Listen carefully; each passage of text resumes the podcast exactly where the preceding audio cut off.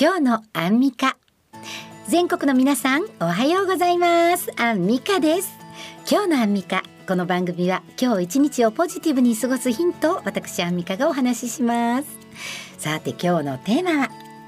春分に関してです。そうですね、えー、3月21日から春分そして宇宙元旦というものを迎えました。私漢方養生指導士というのをさせていただいておりまして二十四節気1年を24の暦に分けた時に、えー、今日春分になります。昼と夜の長さが同じになって先祖の霊を供養するね、えー、行事が行われたりしますね、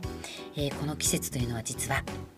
肝臓と胆のといういわゆる毒素をね分解する部分。ここに冬の間溜まった冷えた間に溜まった毒素が溜まるので上手にデトックスできない方は怒りの感情が強くなっちゃうんですね。怒りっていうのはポジティブに考えると原動力変換できるんですけれども強すぎると人間関係に影響しますね。ですからこの時期大切なのは心を緩める甘いもの。それと心を引き締める酸っぱいもの。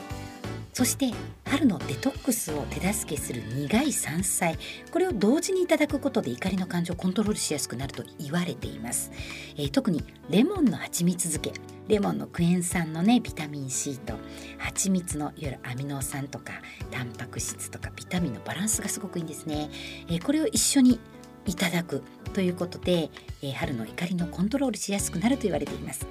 でここからは、まあ、終業式卒業式というものから4月の入学式入社式というところに行事が多く向かっていくので緊張からストレスも起こりやすくなるんですね。えこういう時は腸内環境をコントロールすることも大切ですので同時に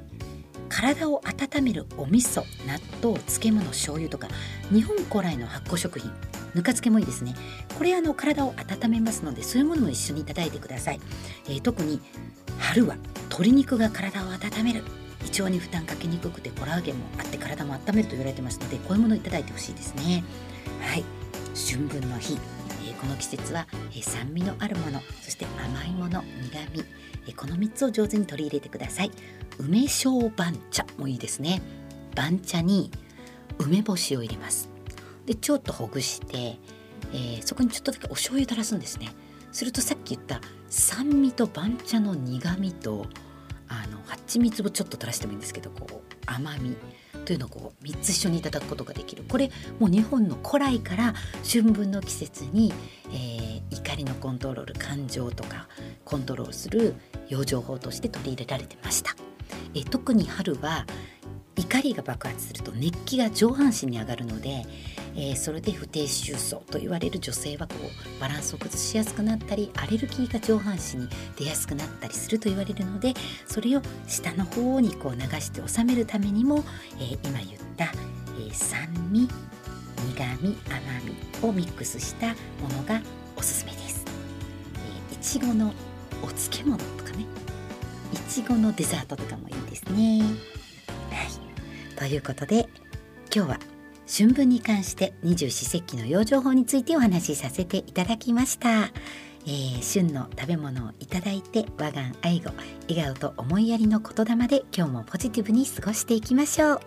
お相手はアンミカでした。